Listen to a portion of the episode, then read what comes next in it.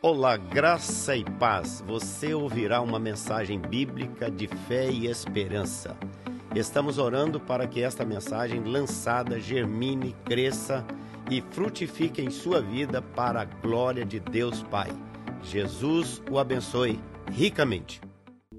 Nós vamos, nesse momento, ouvir atentamente o que o Espírito Santo tem a dizer à igreja através da ministração da palavra.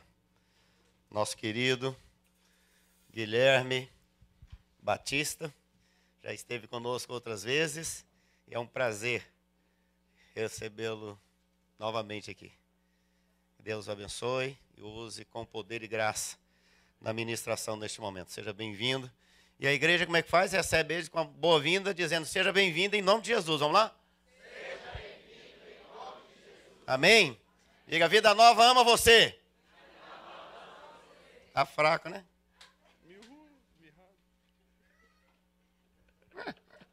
Vamos falar forte então. Vida nova ama você. Vamos lá. Amém. Bem-vindo, querido. Deus abençoe. Obrigado, Jesus, pela vida do teu servo. Unge ele de uma forma muito especial. Que não seja ele, mas o Espírito Santo sopre. Pazacrafetelpinestos na vida dele nessa noite, para o louvor da tua glória. Sopra de forma poderosa e que esse inarquerologos seja sobre ele de uma forma poderosa e ele experimente essa graça que vem do poder do Senhor, que é maior do que a vida, é maior do que todos nós, maior do que governo, do que reis, maior do que tudo, maior do que a eternidade, porque o Senhor é eterno e a eternidade é o Senhor. Louvado seja o teu nome toca poderosamente as vidas aqui nesta noite. Gente que entrou aqui, Senhor, com pensamentos contrários vão sair daqui nessa noite abençoados, porque quem entra na tua presença sai tocado, alimentado, fortalecido, aditivado, sai daqui poderosamente dinamitado pelo poder da palavra. Essa palavra é a tua presença em nós, e aqueles que realmente estão aqui chorando, que saiam consolados, ó Deus, que entraram aqui carregados de situações contrárias, voltem levando o, o alívio da presença do Senhor. O Senhor diz: traz essas cargas e sobrecargas, coloca no meu altar e eu vou lhe dar o alívio para você seguir a sua vida, a sua caminhada, louvando e bendizendo o nome do Senhor. Eu declaro cada vida que está aqui nesta noite, em nome de Jesus abençoada, e que a palavra seja verdadeiramente um míssil espiritual, que detone os corações endurecidos, petrificados, marmóreos, granitizados, sejam nesta noite dinamitados por uma palavra de poder e a virtude do Espírito Santo desça neste lugar, e que vidas sejam tocadas aqui, caiam diante do Senhor, se derramem e se levantem novas criaturas para a glória do teu nome. Muito obrigado, Senhor, porque a presença do Senhor é real neste lugar. Eu sei que o Senhor está neste lugar e a tua presença é maravilhosamente poderosa. Em nome de Jesus. Amém. Amém. Só quem tem pelo menos um motivo, dê um glória a Deus bem forte aí no seu lugar. Você está muito, tá muito feliz de estar aqui hoje? Amém. Maravilha. Maravilha de Jesus. Aleluia. Eu tenho que ser grato a Deus sempre pela oportunidade de poder ministrar a palavra dele e hoje poder estar aqui com vocês é algo maravilhoso demais. E eu quero que a gente tenha a oportunidade de caminhar na palavra, a gente poder aprender algumas coisas, porque aquilo que o Espírito Santo de Deus pode fazer é algo poderosíssimo e nós vamos viver isso aqui juntos hoje. Você acredita nisso? Olha o que a Bíblia diz em João capítulo 3, no verso 34. João capítulo 3, verso 34.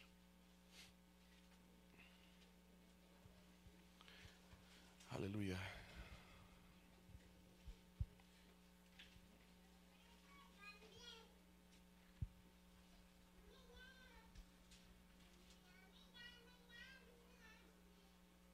Não, João capítulo 14, verso 12. 3,34 é da outra mensagem. João capítulo 14, verso 12. É porque estavam os dois aqui. Eu, eu sou apaixonado por essa mensagem. Eu sou apaixonado por o que a palavra de Deus diz nesse lugar. E E eu quero que vocês caminhem junto comigo para vocês entenderem aquilo que vocês podem viver, a casa de vocês podem viver, os filhos de vocês podem viver, e é, e é nisso que nós vamos nos apegar. E a Bíblia diz, na minha versão, diz assim: Em verdade, em verdade vos digo que aquele que crê em mim fará as obras que eu fiz e obras maiores do que essas. Deu para entender? Deu para entender o que Cristo está dizendo aqui? A Bíblia diz, em verdade, e eu não sei por que, que ele repete mais uma vez, pastor. Em verdade. Se verdade já é uma, imagina duas verdades. Em verdade, em verdade, eu digo a cada um de vocês. Se vocês crerem em mim, quem está dizendo isso é Cristo, ele está dizendo assim: vocês vão fazer o que eu fiz e obras maiores do que essas. Então, uma das coisas que eu tenho aprendido é que, uma das coisas que eu acho mais assustador nessa mensagem é que quem disse isso aqui não foi qualquer pessoa. Quem disse isso aqui foi Cristo. Ele disse que se vocês, se nós crermos nele, nós vamos fazer o que ele fez e obras maiores. Dá para entender isso? Obras maiores. O homem que viu cegos verem, coxos andarem, mortos ressuscitarem, o homem que viu cinco pães e dois peixes alimentar uma multidão, está dizendo: crê em mim e vocês vão fazer coisas muito maiores do que isso. Então eu acho fantástico olhar para a palavra de Deus e eu acho que a gente não crê muito na palavra de Deus, porque a gente não está vivendo nem o que Cristo fez. Porque se Ele está dizendo que nós vamos fazer coisas ainda maiores e a gente não está vivendo o que Ele está falando, é porque tem alguma coisa de errado no nosso meio. É que o povo não anda crendo de verdade no que de verdade Cristo pode fazer. Então, por isso que ele está falando, eu estou falando de verdade, vocês precisam entender isso. Existe autoridade para se viver algo poderoso na presença de Deus.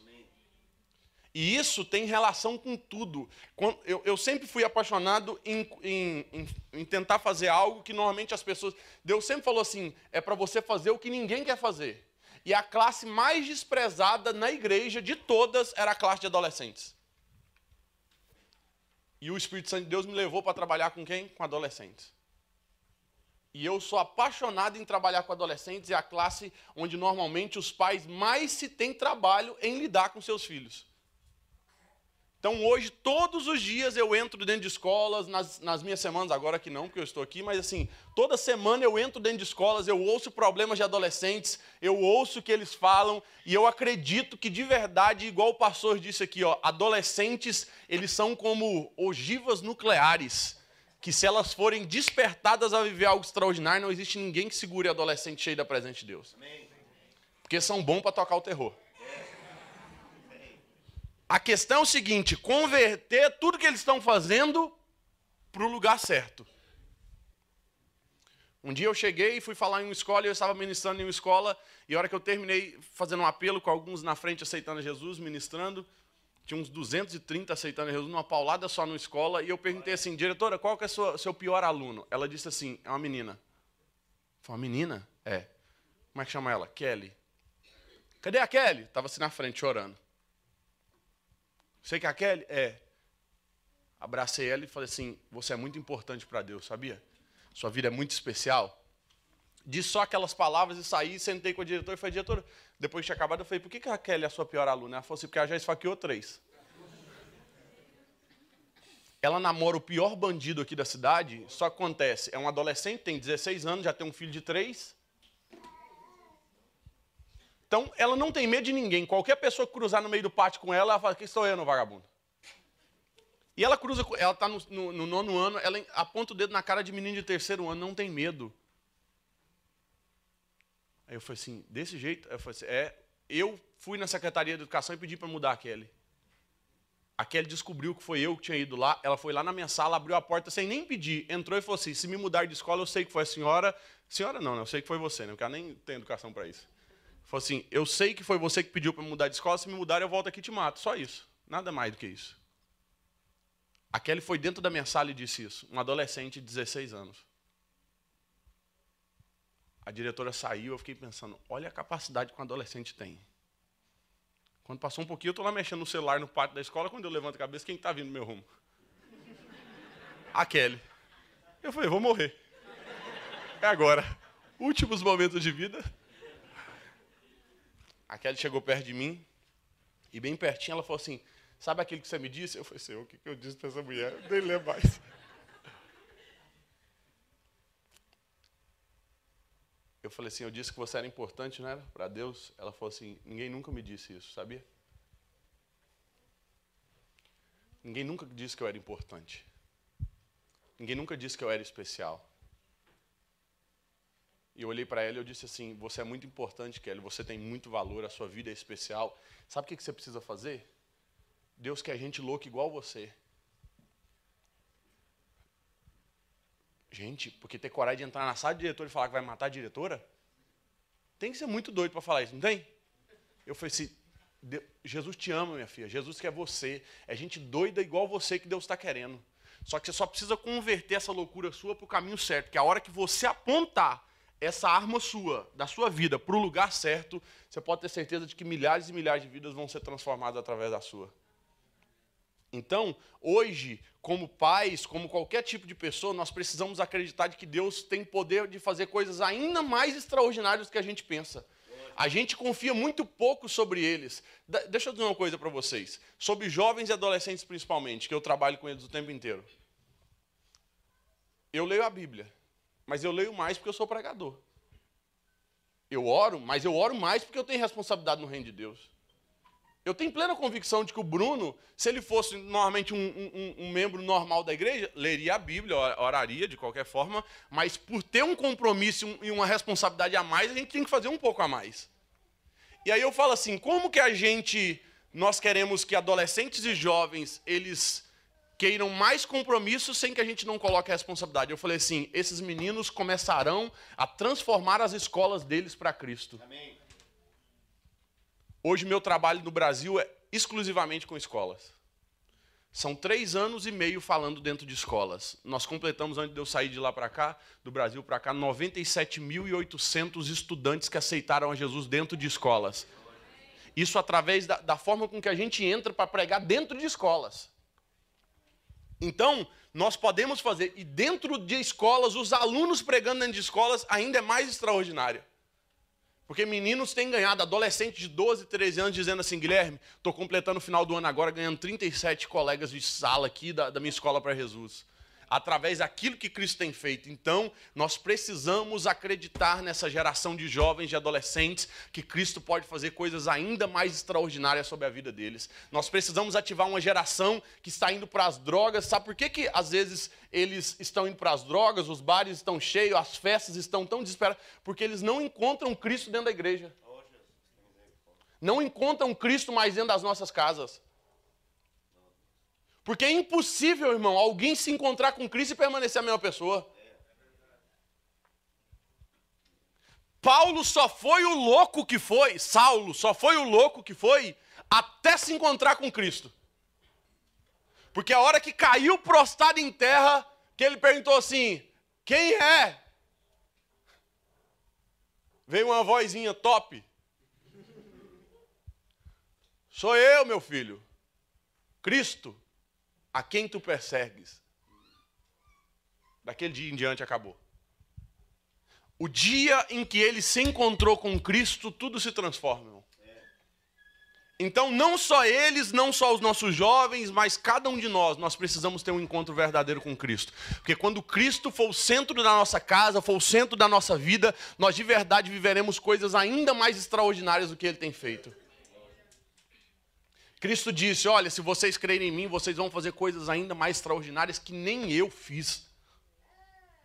Alguns anos atrás, muitos aqui sabem, eu preguei para a seleção brasileira. Nos Estados Unidos, em Boston, eu sentado na minha frente, os jogadores mais famosos do mundo sentados na minha frente, para me ouvir pregar a palavra de Deus.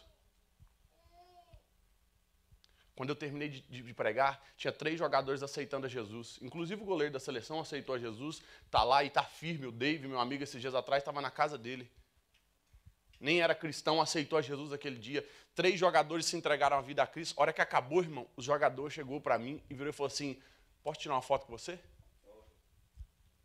Eu falei, claro, já estou acostumado com isso, é a coisa mais normal que existe no planeta Terra.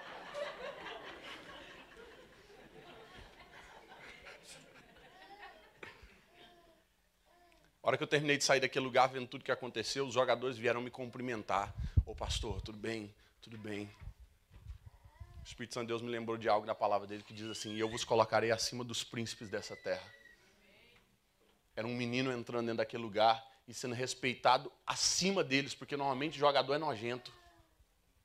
Mas aquele dia eles vieram, quiseram tirar foto, eles me comentaram, falou, pastor, obrigado pela palavra. E Deus falava assim: eu tenho o poder de colocar acima de qualquer pessoa que tem fama, sucesso nessa terra, por quê? Porque aqueles que escolhem fazer a minha vontade vivem coisas ainda mais extraordinárias. Então, deixa eu dizer uma coisinha para você, para você entender. Jesus nunca pregou para a seleção do país onde ele nasceu, pastor. Porque ele disse que teriam pessoas que fariam coisas maiores do que ele fez. Jesus nunca pregou para a seleção do país onde ele nasceu. Mas tinha, devia ter time lá de matar leão, sei lá, que tinha alguma coisa. Os, os esportes era outro.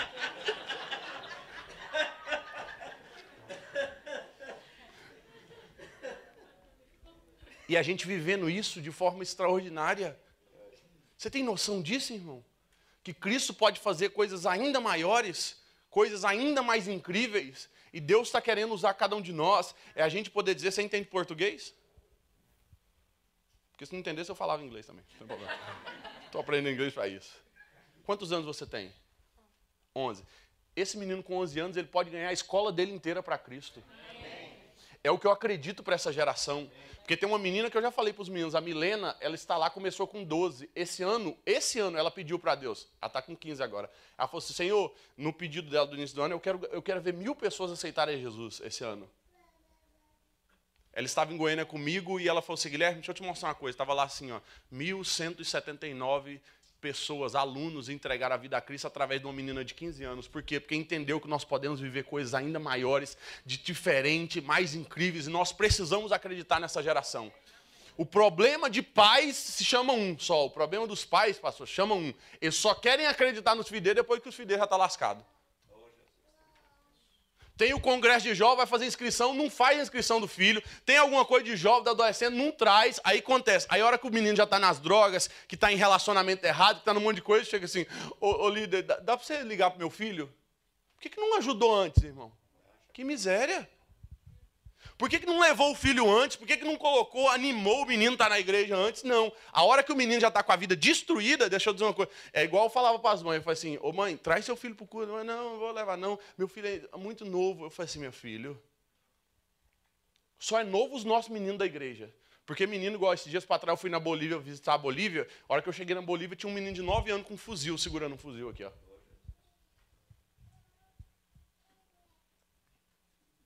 Falei, Sabe por que, que eles estão indo para o tráfico, estão indo para os lugares errados? Porque o povo do tráfico acredita neles com 9 anos. E a gente não acredita neles. Manda o seu filho de metrô para o evento. Meu cuti você não pode. Quantos anos tem? 19. 19, pastor. Não vai de metrô sozinho, não. Ele pode pegar uma gripe nessa neve. E com novos meninos estão lá na Bolívia com fuzil preparando. Eu recebo uns vídeos, porque eu sigo alguns perfis no Instagram de polícia. Menino de 12, 13 anos, ele chega, aponta a arma na cara de gente grande e fala assim: passa o celular. Por quê? Porque esses meninos, eles têm coragem. Eles precisam só apontar a coragem deles para o lugar certo. E quando eles conhecerem de verdade o poder extraordinário de Cristo, o poder sobrenatural da presença de Deus, não há nada lá fora que vai chamar a atenção de cada um desses meninos para que eles possam querer ficar lá fora. É isso que nós precisamos compreender, gente. Deixa eu dizer uma coisa: tem um, um menino de 29 anos aqui falando com vocês, só para que a gente possa entender uma coisa. A senhora está muito risonha hoje pro meu lado.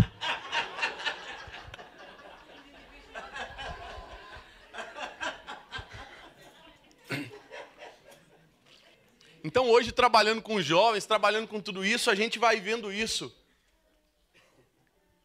Nós precisamos ativar essa juventude para viver o sobrenatural de Deus. Amém.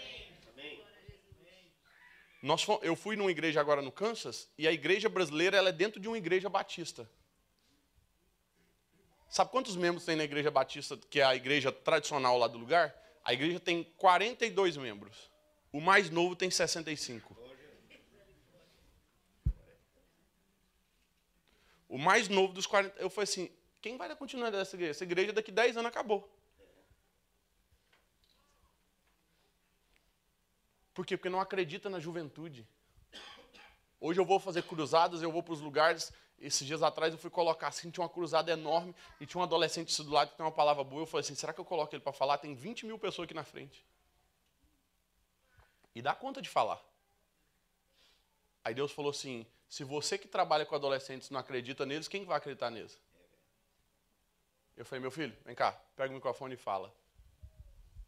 O menino falou, foi usado por Deus para falar naquele lugar, 20 mil pessoas na frente. Por quê? Porque se eu e você nós não acreditarmos nele, pode achar que o mundo vai acreditar neles.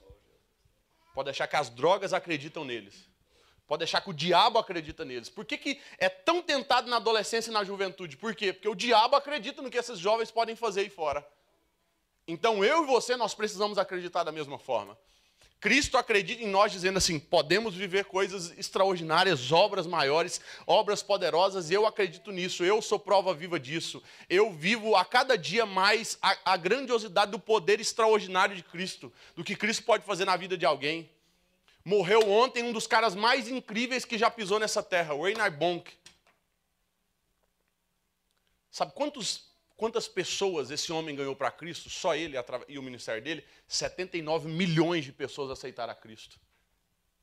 79 milhões de pessoas. Eu olho e falo assim: estou ah, fazendo titiquinha.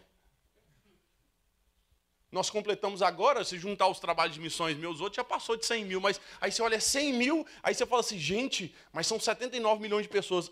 É Deus mostrando, dizendo assim, a capacidade de se viver coisas ainda maiores ainda mais incríveis, ainda mais poderosas. E é nisso que eu acredito cada vez mais que eu e você, nós podemos viver isso. E você precisa acreditar nisso também. Agora a gente, a gente, a gente não, não, não tem compreendido o que Cristo pode fazer. Eu sempre recebi promessas de Deus, irmão. O que me fez viver elas foi permanecer na casa de Deus, foi permanecer nos caminhos do Senhor. Quando eu era adolescente, eu recebia, porque eh, eu sou assembleano e todo culto de assembleano tem profeta para entregar recado, né? Rapaz, se tu é filho de pastor, ainda principalmente, pode sentar em qualquer lugar da igreja, eles te acham. Tem sensor. Porque eu acho que é igual aquele sensor. É aqui, ó. E eu recebi a promessa, colocava a mão na minha cabeça e falou assim: Filho, eis que eu te vejo. Uma das primeiras promessas que eu recebi, assim, eu te vejo viajando de nações em nações de país em país, você cortando de aviões os quatro cantos desse globo terrestre. Eu falei assim, meu pai não deixa eu nem sair de casa sozinho. Quanto, quanto, de onde que esse irmão está tirando isso aí?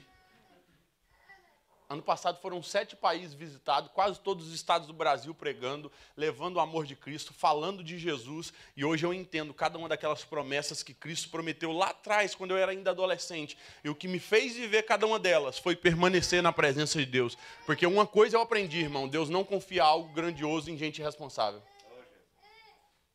Deus tem coisas grandes para entregar para a gente, mas Ele vai entregar na mão de quem vai fazer cagada? Não vai, irmão. É, é, é, responsabilidade com o nome dele. O nome mais poderoso dessa terra. É a gente acreditar nisso, irmão. A, a, o problema é esse.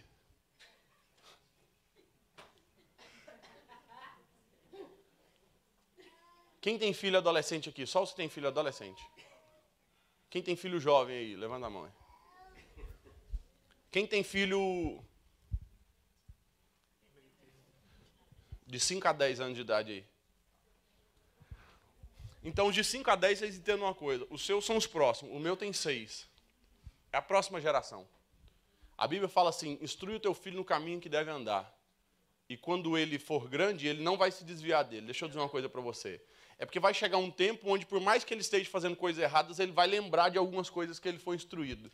O problema na nossa geração é só um: eles, vão, eles estão chegando na juventude ou nesse momento e eles estão tentando lembrar quais foram as instruções e não tem instrução nenhuma, pastor. Porque eles vão se lembrar, deixa eu dizer uma coisa, eles vão se lembrar de qual caminho foi ensinado a eles irem. Só que o problema é que eles chegam no momento de decisão deles e eles falam assim: por onde eu vou? Foi só você seguir as instruções do seu pai. Ele não me instruiu nada, não.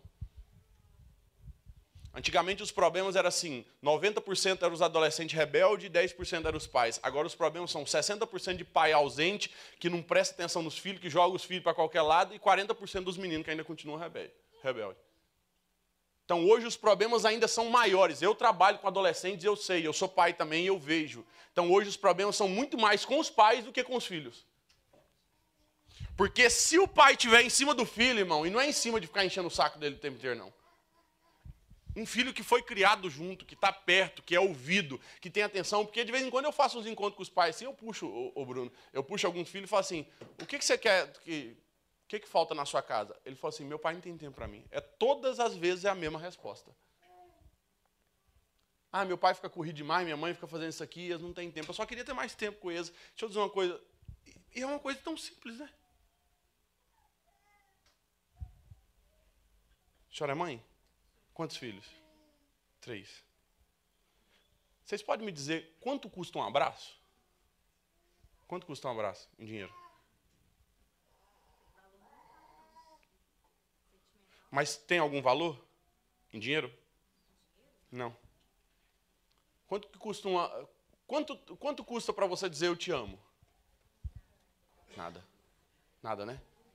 Ó, deixa eu só fazer uma continha aqui antes. Só para você entender um negocinho. Meu amigo do teclado está por aí? Ó, presta atenção. Eu vou fazer uma boa declaração de amor aqui, de um pai para o filho. Filho, eu queria dizer para você o quanto você é importante, você é amado, você é especial. Papai te ama mais do que tudo nessa vida e você é sensacional. Sete segundos. Vem cá agora, mano. Dá um abraço aqui.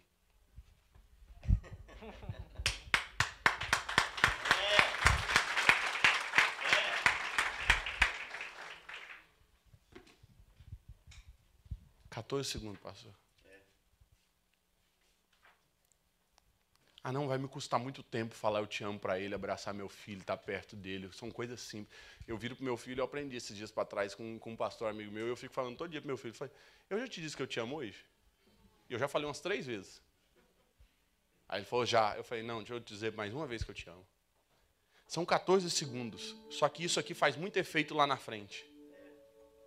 E faz muita falta, às vezes, para algumas pessoas. Nós estamos na igreja. Quantos aqui dentro da sua casa, seu pai e sua mãe era daqueles de abraçar, de beijar, de dizer eu te amo, de estar perto, de te acompanhar? Quantos assim dentro da sua casa era desse jeito quando você era pequeno, ou adolescente, ou criança, ou alguma coisa? Agora baixa.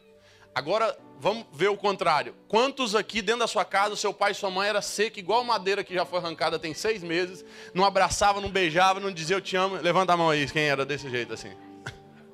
Agora abraço. Agora eu vou melhorar a pergunta, presta atenção. Quantos desses que não recebia abraço, que não recebia beijo, quantos de vocês são assim agora? Levanta a mão que você não recebeu abraço, não recebeu beijo, aí agora você também, quando foi a sua vez, você também era de não abraçar e não beijar, porque foi isso que você acostumou na vida. Quantos era assim? Então, aí, então a gente tem algumas pessoas assim. Eu fico vendo porque são coisas muito simples. Eu viro para alguns adolescentes e digo assim: na sua casa não teve beijo nem abraço, né? Eles dizem não. Eu falo assim: quem sabe nunca tenha. Mas quando você for mãe, você tem a oportunidade de fazer diferente. Você vai ter a oportunidade de ser a mãe que mais abraça, que mais beija, que diz eu te amo da face da terra. A mãe que diz assim: meu filho, eu te amo, você é importante, você é especial. Eu queria que vocês assistissem os vídeos, às vezes, que eu coloco na internet, vídeos onde eu chego, e esses dias para trás eu peguei um capitão da polícia.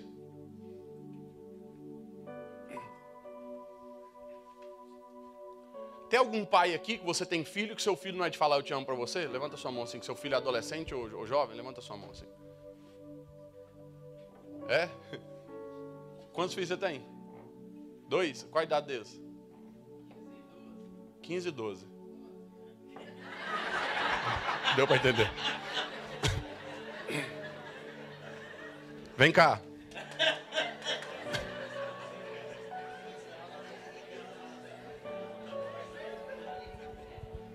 Você é de falar eu te amo? Sou. É? Como é que chama seu filho? Lucas. O de 15. Lucas. Lucas. Você é o Lucas, tá? Uma coisa mais de boa, mais massa. Como é que você chama, pai? João. João. Ô pai. Eu queria te falar um negócio.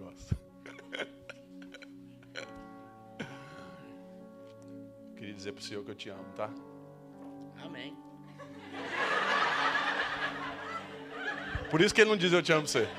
Amém? É amém que fala, pastor?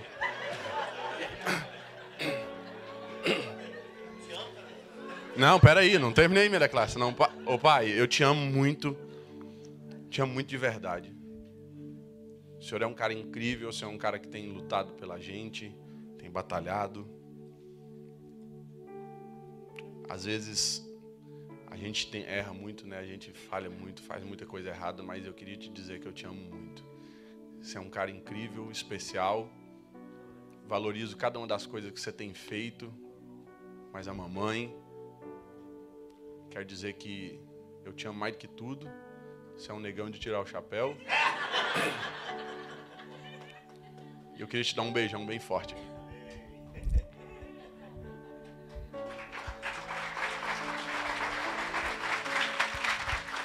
Às vezes são coisas tão simples, são coisas tão especiais, mas a gente tem, a gente tem dificuldade de fazer o básico.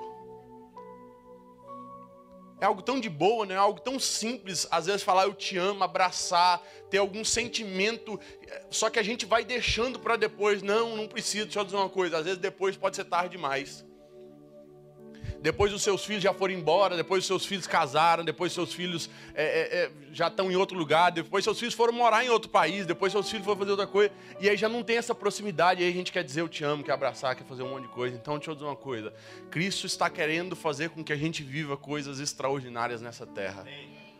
O relacionamento que ele tinha com o Pai, mesmo na terra, nos ensinava que a gente precisa ter relacionamento sempre.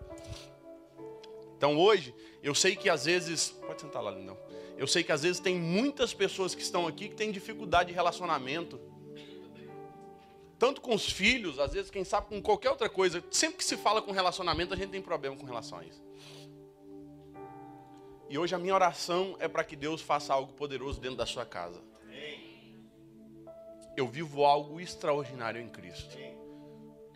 E eu vou declarar isso sobre a sua casa, sobre os seus filhos, sobre a sua família, que na sua casa vai ser da mesma forma.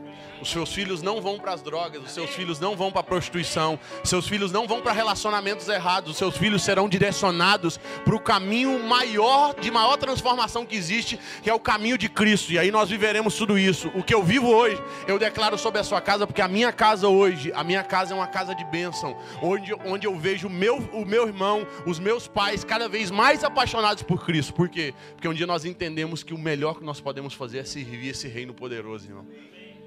Você quer ver o seu filho servindo a casa de Deus? Seja a pessoa mais apaixonada em servir também.